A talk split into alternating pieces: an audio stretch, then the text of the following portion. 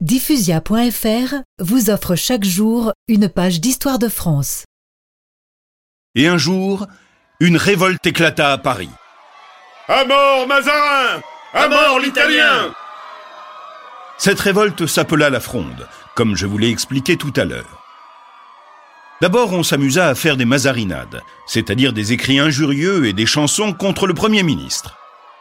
Un vent de fronde s'est levé ce matin, je crois qu'il gronde contre Mazarin.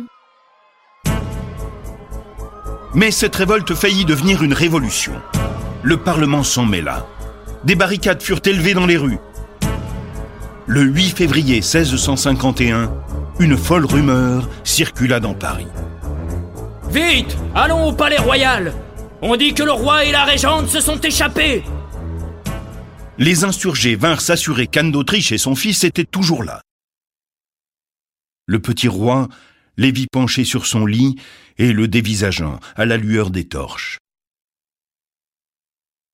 Louis XIV se souviendra toujours de cette nuit-là, comme il se souviendra d'avoir couché dans des draps troués et même sur la paille à Saint-Germain lorsque la régente dut fuir Paris.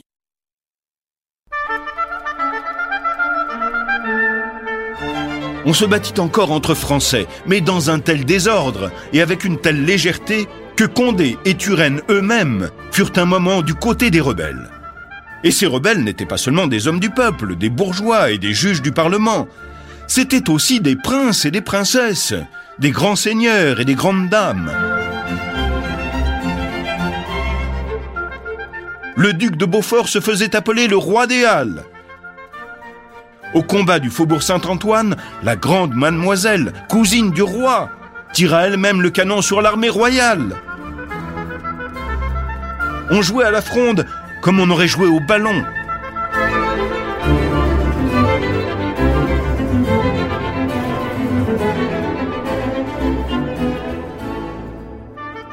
Bientôt, les bourgeois se lassèrent de payer les frais du jeu qu'ils trouvaient de moins en moins amusants.